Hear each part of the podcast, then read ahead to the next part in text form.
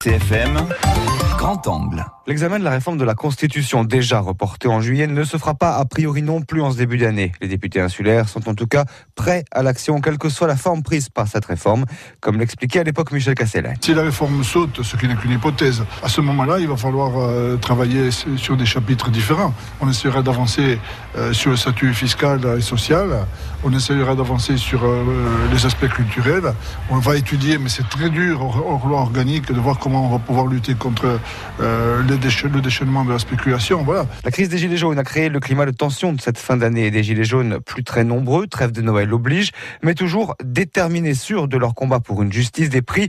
Ils seront encore là au mois de janvier. Un fonds financé par les sociétés distributrices de carburant. Écoutez, on marche sur la tête. L'essence, ils ont rien à faire au prix normal qu'on devrait l'avoir.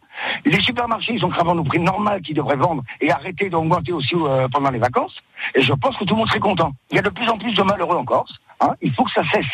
Il faut que, il faut que certains vautours arrêtent un peu. On fait pas la mendicité, c'est les macros, quoi. On va leur donner 10 euros pour qu'ils nous en reversent trois. À venir, dans ce contexte de crise des élections européennes du 26 mai, deux candidats insulaires ou d'origine insulaire dans un scrutin devenu national. Rocco Garobi, d'abord, portera les couleurs des nationalistes avec l'Alliance libre européenne et les écologistes. À Région Peuple Solidaire, cet été, nous avons adopté une plateforme programmatique qui euh, s'intitule Dépasser l'Europe des États finalement pour construire une autre Europe, celle des peuples, c'est-à-dire pour nous une Europe démocratique, une Europe euh, du développement durable et une Europe de la diversité, c'est-à-dire un projet profondément européen mais radicalement critique de l'Europe telle qu'elle existe aujourd'hui pour faire simple, ni le statu quo néolibéral porté par la République en marche, ni le retour en arrière jacobin porté par les autres partis politiques en France. De son côté, Manon Aubry, bonifacienne d'origine, sera tête de liste de la France insoumise. Enfant, on avait une tradition dans la famille, c'est de faire euh, le tour de la marine de Bonifacio tous les soirs.